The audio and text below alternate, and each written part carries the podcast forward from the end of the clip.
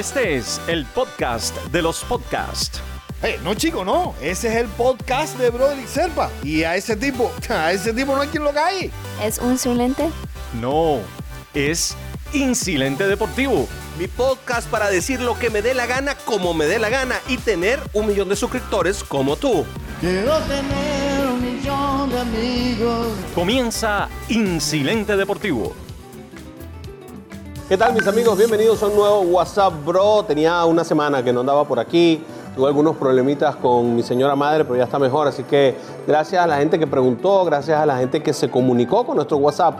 Y por esa vía se pudieron enterar de lo que estaba pasando y además de eso también, pues bueno, me dejaron buenos mensajes. Así que gracias a todos los que se conectaron a este número telefónico que va a aparecer aquí. Y que como siempre yo les voy a recordar, este que está aquí, yo les voy a recordar que llamen al 786-724, no llamen. Inclúyame dentro de sus contactos y por ahí nos escribimos vía WhatsApp. Acuérdate, ese no es el WhatsApp de mi teléfono, ese es el WhatsApp de mi tableta. Lo veo de vez en cuando, no lo veo tan seguido.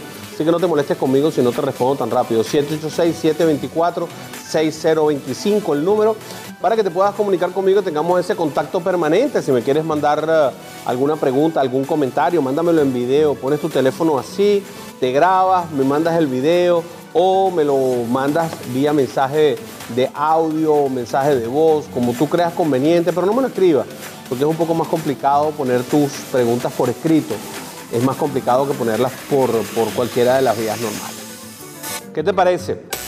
Hoy, y mientras se está haciendo este programa, mientras estamos grabando este programa, se está entregando los premios de Best.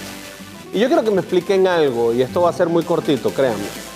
Eh, si la UEFA pertenece a la FIFA, es parte de la FIFA, ¿verdad? Y Messi con Argentina no juega bien, ¿por qué Van Dijk no es the best, sino que es Messi? O sea, si Van Dijk fue el mejor jugador de Europa para la UEFA y Messi juega en Europa y no juega bien cuando juega en América, ¿qué cosa hizo Messi para que entonces sean the best por encima de Van Dijk? Eso no me lo van a poder explicar. No me interesa, no me lo expliquen.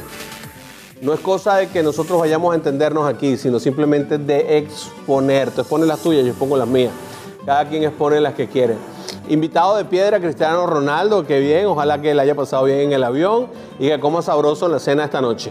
No tenía nada que buscar allí, no sé para qué, lo, para qué cosas los invitan, ¿no? Cuando son de triadas. Pero bueno, ahí va. Quiero hablar contigo acerca de béisbol de grandes ligas, pero primero vamos a complacer a alguien que nos preguntó qué pensaba yo de la última carrera de Fórmula 1.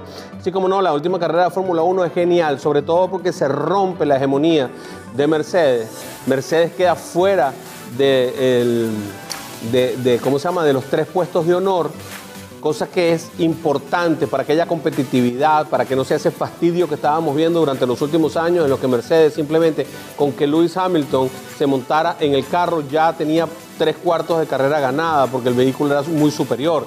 Pues estamos viendo cómo los Ferraris de Verstappen y Leclerc pues pareciera que están en una, en una mejor jugada, que bueno, ¿no?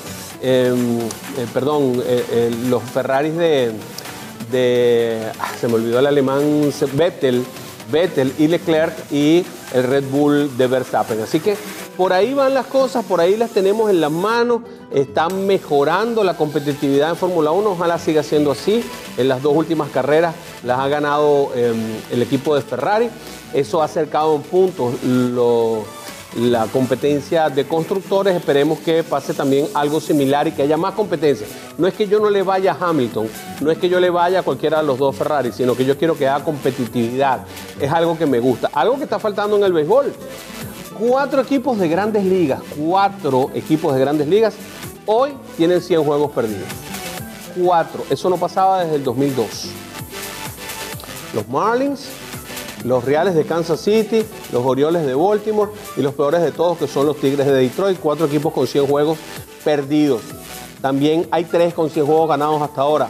Los Dodgers, los Astros, los Yankees y podrían ganar 100, pero tienen que apretar un poco los Twins y tienen que apretar aún más los Bravos de Atlanta para poder llegar a 100 victorias. Si eso pasa, y son 5 o por lo menos 4 que queden con 100 o más victorias y cuatro que queden con 100 o más derrotas, sería la primera vez en la historia del béisbol de más de 150 años.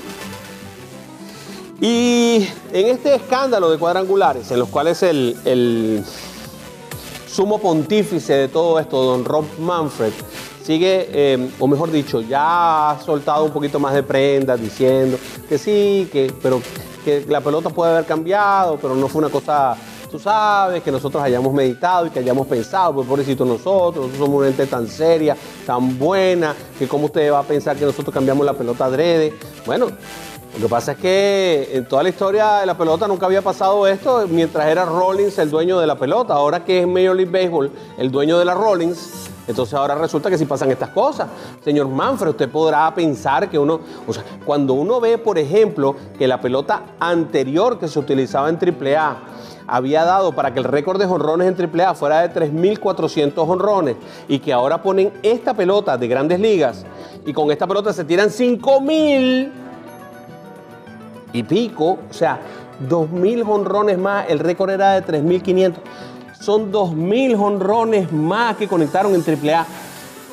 Caramba, señor Manfred, ¿usted cree que nosotros somos unos pendejos qué se cree usted que somos nosotros? Claro que hay un cambio de pelota, lo dice todo el mundo. Tuve la oportunidad de entrevistar la semana pasada a Edwin Rodríguez, el primer manager eh, puertorriqueño en la historia del béisbol de grandes ligas, que ahora mismo está dirigiendo el AAA en El Paso, la gente de los padres de San Diego, y me dice, brother, la bola explota. Claro, ellos están viéndolo con una, eh, digamos que mayor eh, intensidad, lo están viviendo con una mayor intensidad porque ellos antes jugaban con una pelota que salía mucho menos, que era una pelota que era estándar para todas las ligas menores como ahora al AAA y solamente al AAA le pusieron la bola de grandes ligas, pues entonces, bueno, empezaron unos números extraordinarios. Y lo ves en ciertos peloteros. Te voy a poner un ejemplo para que te des cuenta. Hay un pelotero de los Marlins, segunda base, que se llama Isan Díaz, puertorriqueño. Isan Díaz en las menores estaba bateando una cantidad de honrones que jamás en su vida había dado. Y llevaba sobre 20 honrones cuando lo subieron los Marlins. Llegó a las grandes ligas, se paralizó por completo. ¿Por qué? Porque seguía viendo el mismo picheo de antes, el mismo nivel de picheo de antes y una pelota más salidora. Entonces antes conectaba 8, 7 honrones, ahora conectó 20 en una temporada incompleta. Pero cuando llega y mejora el picheo y va por un picheo de grandes ligas, entonces bueno, vuelven a bajar los números de nuevo. Cosa que no pasa con el que está acostumbrado al picheo de grandes ligas.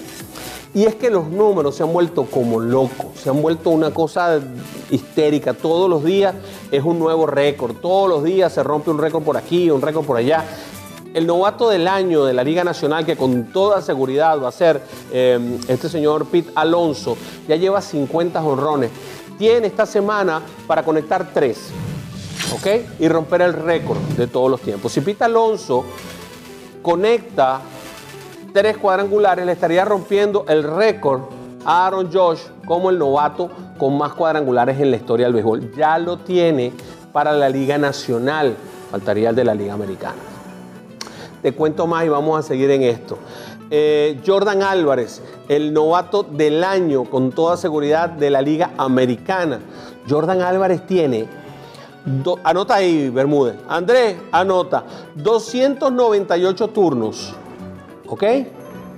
En 298 turnos tiene 27 honrones. 298 turnos, 27 honrones. Tiene Jordan Álvarez. 298 turnos es aproximadamente la mitad de una temporada. O sea que si tuviera 600 turnos, que es una temporada completa, y hacemos una proyección simple, tendría 54 honrones. Jordan Álvarez tiene 22 años de edad. Todavía no se ha hecho hombre. Todavía le falta ensanchar la espalda y hacerse más hombre. O sea, terminar de crecer. Eso te lo puede decir cualquier scout. A los 22 años te falta todavía ensanchar y terminar de crecer. Eso se termina de lograr y tienes todo el cuerpo de slugger completo a los 27, 28 años de edad. O sea que se podrán imaginar ustedes hasta dónde puede llegar este muchacho con esta barbaridad que está pasando con el béisbol en este momento. Números totales, te los digo. En este instante, el béisbol de grandes ligas rompió el récord histórico y tiene 400 honrones más que el récord anterior. Tú me dirás, ¿no? Ya hay 400 honrones. No fue que lo rompieron por 5, ni por 8, ni por 15, ni por 20, ni por 100. Ya en este momento, faltando una semana y 400 honrones más. O sea que esto podría llegar a ser hasta de 600 honrones la diferencia.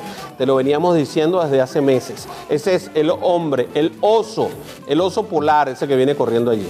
Pita Alonso, uno de los culpables de esto. Ah, bueno, ya está Jordan Álvarez. ¿Qué vaina con los honrones? Ese es Jordancito. Bueno, en el 2019 se han conectado 6.525 honrones y quiero que pienses conmigo y escuches números, ¿ok? Porque te voy a dar algunos números que son interesantes. 6.525 honrones. En el año 1999, y vamos a ver la diferencia en estos 20 años, entre el 2019 y el 99, ¿te parece? En el siglo, ¿va? Ok.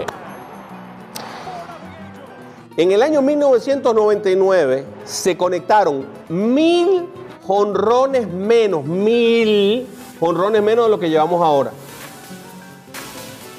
Mil jonrones menos en todo el año, todavía queda una semana, que los que tenemos ahora. ¿Lo anotaste? Mil jonrones menos. A pesar de eso, y aquí es donde viene el contrasentido que te va a chocar, ¿verdad? A pesar de eso, en el año 1999 se hicieron 5.08 carreras por partido. ¿Cogiste el número? Más de 5. En el, en el año 2019, este año, con mil jonrones más, se han hecho 4.84 carreras menos. Es decir, algo así como 1.04 carreras menos por juego. Digamos que una. Una carrera menos por partido aproximadamente con respecto al año 99. Es un choque emocional, ¿verdad? Porque tú te imaginas que si estamos conectando mil jonrones más, pues evidentemente deberíamos tener muchas más carreras anotadas. No es así. En total, en carreras anotadas, en 1999 se anotaron 24.691 carreras, o sea, casi 25.000 carreras, mientras que en el 2019 vamos como por 22.639. Hay 2.000 carreras menos, aunque hay 1.000 jonrones más. ¡Qué loco! Sí, qué loco. Es una vaina de loco. ¿Y a qué viene esto? Te voy a dar un montón de explicaciones. Este año se han conectado 5.000 hits menos que los que se conectaron en el 99. 5.000 hits menos. Se conectaron 500 dobletes menos que los que se conectaron en el 99. Y hay 10.000 ponches más. Escuchaste bien. 10.000 ponches más. En el año 1999 se poncharon 31.119 jugadores. Este año se han ponchado 41.010. Hay 10.000 ponches más. ¿Tú sabes lo que pasa cuando tú te ponchas? Que no hay forma de anotar carrera. Por ponerte un ejemplo, vamos a suponer que yo fallo. Yo estoy bateando, tengo hombre en tercera, ¿verdad? Conecto rolling por segunda, la toma en segunda base, tira primera y me ponen a, pero el de tercera anotó. Esa es una de las condiciones, se da poco, sí es verdad. Hay hombre en segunda, yo tiro rolling por tercera, el tercera base coge la bola, tira primera, el de segunda se viene con el tiro, llega a tercera, en el siguiente batazo levantan un fly y anota carrera. Por ponerte otro ejemplo. Vamos un poco más allá. Yo levanto un fly entre center, entre center y right field, la coge el right field, hay hombre en segunda, la coge el right field lejos, incómodo, el de segunda se va en pis y corre para tercera. En el siguiente turno, rolling por segunda, anotó la carrera tercera. Es decir, cuando tú te ponchas, no hay forma ni manera de que anotes en carrera, de que empujes a alguien, salvo que se le caiga el catcher, un fastball, un wild pitch. Pero no es más, y eso no es por lo que tú haces, es por lo que hace el contrario. Pero no hay forma ni manera de que anote una carrera o que se muevan los corredores. Mientras que cuando tú conectas, hay forma de que eso pase y se ve reflejado en que hubo 10 mil ponches menos. en el 2019 que en el 2010. Perdón, que en el 2000, en el, en el 99 hubo 10 mil ponches menos que en el 2019. ¿Te das cuenta de la inmensa diferencia de lo que estamos hablando? Este cambio de mentalidad que está echando para atrás al béisbol, vuelvo y digo lo mismo, con mil jonrones más, anotan menos carreras, porque tienen 10 mil ponches más. No es mejor. Desde el punto de vista de qué? Desde el punto de vista que busca el juego en, la finalidad, porque el juego es el que gana, no es el que da más honrones, el que gana es el que hace más carreras. Entonces, si tú, supongamos que son dos equipos, si el equipo del 2019 conectó 6.525 honrones, pero hizo 40.498 carreras, pues terminó ganando el de 1999, que conectó 1.000 honrones menos, pero hizo 5.500 carreras más. ¿Te gusta el cuento? Porque es de locos. Vamos a bajarle dos. 5.000 hits más. Qui- Mejor dicho, en el 2019 hay 5.000 hits menos, 500 dobletes menos, 1.000 honrones más, 2.000 carreras menos y 10.000 ponches más. Ese es el resumen. En este momento hay uno que tiene 50 honrones. Su nombre es Pete Alonso, el único. Pero hay nueve con 40, entre ellos ese que acaban de ustedes ver irse para la calle, ese que viene corriendo allí. Ese es el muchacho de la sabana, que por cierto anda buscando tres robos de base para hacer 40-40. Ojalá y lo logre. Yo no estaría de acuerdo si yo fuera el manager, pero como, como un fanático más me gustaría verlo. Con 30 cuadrangulares esta temporada hay 55 bateadores. ¿Qué? Sí, sí, hay 55 peloteros que han conectado 30 o más honrones esta temporada. Pero lo que es más absurdo todavía es que uno de cada tres, a ver, uno de cada tres, el 33% de todos los bateadores qualifiers, o mejor dicho, el 33% de todas las posiciones que podrían haber sido ocupadas por un bateador que califican han conectado 20 honrones. 20. 123 bateadores al día de hoy han conectado 20 vuelas cercas. Y no solamente es la profusión de honrones, también es la distancia de los honrones. Porque dice que la pelota no, pero al final terminó diciendo Manfred que la pelota sí, que tenía mejor aerodinámica, y es porque las costuras están más bajas. Pero no, la pelota no ha cambiado. Caramba, chicos. Y es que las costuras no forman parte de la pelota o que yo estoy mal de la cabeza. Oye, se- se- señor Manfred, por cierto, esta pelota es firmada por Selig, esta es la viejita. Señor Manfred, la costura es esta que están aquí, 108 puntadas rojas que tiene la pelota, forman parte de la pelota. ¿Cómo usted me va a decir que la pelota no ha cambiado, pero que las costuras son más bajas? Forman parte fundamental de la pelota, forman parte de la estructura aerodinámica de la pelota. Yo no soy físico. Pero si usted le pone una costura más ancha, la, la- la bola se frena. Si, la- le pone una costura más bajita, la bola anda más rápido. Si es más lisa, anda más rápido, tiene menos, menos fricción. O sea, bueno, mejor me quedo callado. El caso de todas estas es que mientras tanto las redes sociales están vueltas locas buscando los por qué. Cada vez que alguien menciona la pelota salen los sabios a decir que no, que esto es mejor preparación de los bateadores. Caramba, qué maravilla los bateadores de AAA y cómo han progresado, que de un año para otro conectaron 2.000 cuadrangulares más. Qué excelsa es la forma en que están entrenando y capacitando a los bateadores de AAA.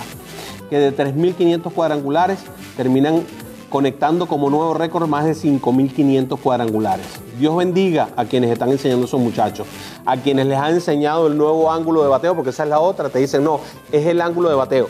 Claro, es un compendio de cosas, pero la principal cosa por la que se está conectando esta cantidad de honrones, como bien lo dijo Justin Verlander, a quien le callaron la boca, alguien se la cayó de alguna manera, porque no ha dicho más nada, es la pelota. Las Rollins de grandes ligas. Sí, hay un nuevo ángulo, conocemos un poco mejor de la física de la angulación.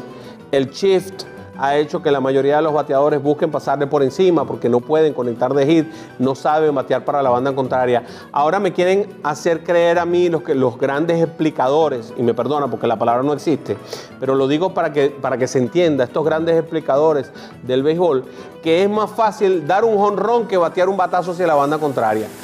Eso me lo quieren decir ahora.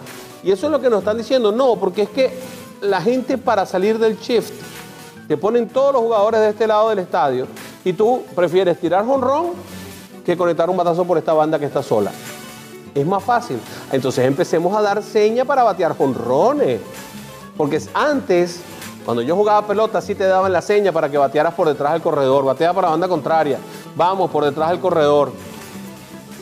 Si es más fácil conectar un jonrón, ah, bueno, entonces demos la seña jonrón. Y que el tipo de jonrón y ya está, y ganamos el partido pero nos estamos haciendo creer unas cosas que no tienen nada que ver con este negocio. Nos estamos empezando a hacer creer cosas que no funcionan como nos las queremos hacer creer. Si es verdad, se come mejor. Si es verdad, se estudia más. Si es verdad, estamos mejor preparados. Si es verdad, hay una serie de estadísticas que nos han enseñado una serie de cosas con las cuales podemos mejorar. Pero nadie te enseña a tirar 2.000 jonrones más en una temporada de AAA. No me digan mentiras. Eso es por esto. No todo el mundo usa el mismo bate, por lo cual no podemos decir que sea el bate, pero sí podemos decir que es por la pelota. Para los otros genios que me están diciendo, no, es que resulta ser que no, que es que ahora pichan más rectas, más duras, y por eso la bola sale más. Cuidado, Búsquense en StatCast para que vean que la mayor cantidad de los batazos más largos que se han dado en el béisbol de grandes ligas este año han sido sobre picheos entre 80 y 90 millas por hora y no sobre los otros. Es más, los batazos más duros que se han dado contra las rectas más duras este año han sido batazos de sencillo, que han salido muy duros, a 120, 130, bueno, 130 no, 120, 121 millas por hora, ¿verdad? Pero en sencillo como sencillo. Creo que el más duro lo, lo, es más, te lo puedo buscar para no para que no me deje mentir. Te lo voy a buscar. El más duro de todos lo tiró Giancarlo Stanton contra Andrew Kashner, 120.6 millas por hora. Fue un roletazo de hit. 120.6 millas por hora, el batazo más duro que ha salido este año en Grandes Ligas. Y la distancia de jonrón, el jonrón más largo, para que no me dejen mentir, porque a, eh, eh, a veces como, como hacemos este programa así en vivo, no se ve. El jonrón más largo lo dio Nomar Mazara, 505 eh, pies de distancia a 109.7 millas por hora. Y se lo hizo a un lanzamiento de Reinaldo López de 91.8 millas por hora. De 91.8, correcto. ¿Te gusta? Bueno, todo esto lo estoy haciendo porque hay demasiadas explicaciones al respecto. Y hay explicaciones que da gente que sabe pero que se está dejando llevar por los insentidos y hay que utilizar, en este caso el sentido común. Lo único que ha cambiado para todos realmente es esta cosita. Todo lo demás no. Por cierto, lo que están diciendo que los peloteros se están metiendo cosas. Tienen que tener cuidado con lo que promulgan porque eso es un poco más difícil porque son demasiados. Si estos 123 peloteros que tienen más de 20 honrones en este momento se están metiendo cosas, estamos en algo que es mucho peor que lo que pasó en el 98, el 99, el 96, el 95. Estamos en algo muchísimo peor porque en aquel momento no fue esta cantidad. Entonces hay que tener mucho cuidado con lo que se promulga, ¿eh? Mosca, ojo, porque las cosas no son así y podríamos estarle haciendo mucho daño nuevamente al mejor pasatiempo del mundo que es el béisbol. ¿Tú quieres apoyar este programa? Fantástico, los números para tú poner eh, tu compañía a trabajar con nosotros están aquí abajo en, en la explicación. También tienes la posibilidad de contactarte conmigo a este número de teléfono que está aquí. Este es nuestro WhatsApp 786-724-6025. Es un número sencillito, tú simplemente me unes a tus contactos y comienzas a hablar conmigo por WhatsApp. Si me mandas cosas grabadas, yo las voy a poner. Y perdóneme por haberme desaparecido durante una semana, pero de verdad que fue una causa realmente mayor. Quería hablar de esto porque durante toda esta semana mi Twitter ha estado explotando con una cantidad de gente dando una cantidad de opiniones. Yo quería dar la mía. Esta no es la verdad absoluta, sino es mi opinión muy personal basada en estos números que estoy comparando. Utilicé exactamente 20 años porque me parece que hay un- hubo un cambio. El año de 1999 precisamente es un año donde habían esteroides, donde los esteroides se utilizaban y hubo mil cuadrangulares menos. Acuérdense, en el año 98 fue el año de aquella cacería entre Maguire y Sammy Sosa. Yo utilicé el año siguiente, donde todavía estaban los esteroides allí. Solamente para que tengas la posibilidad de evaluar todo lo que está pasando en este momento en el béisbol de las grandes ligas. Yo soy Broderick Serpa, deseándote que tengas una tarde para dar. Grand Slam.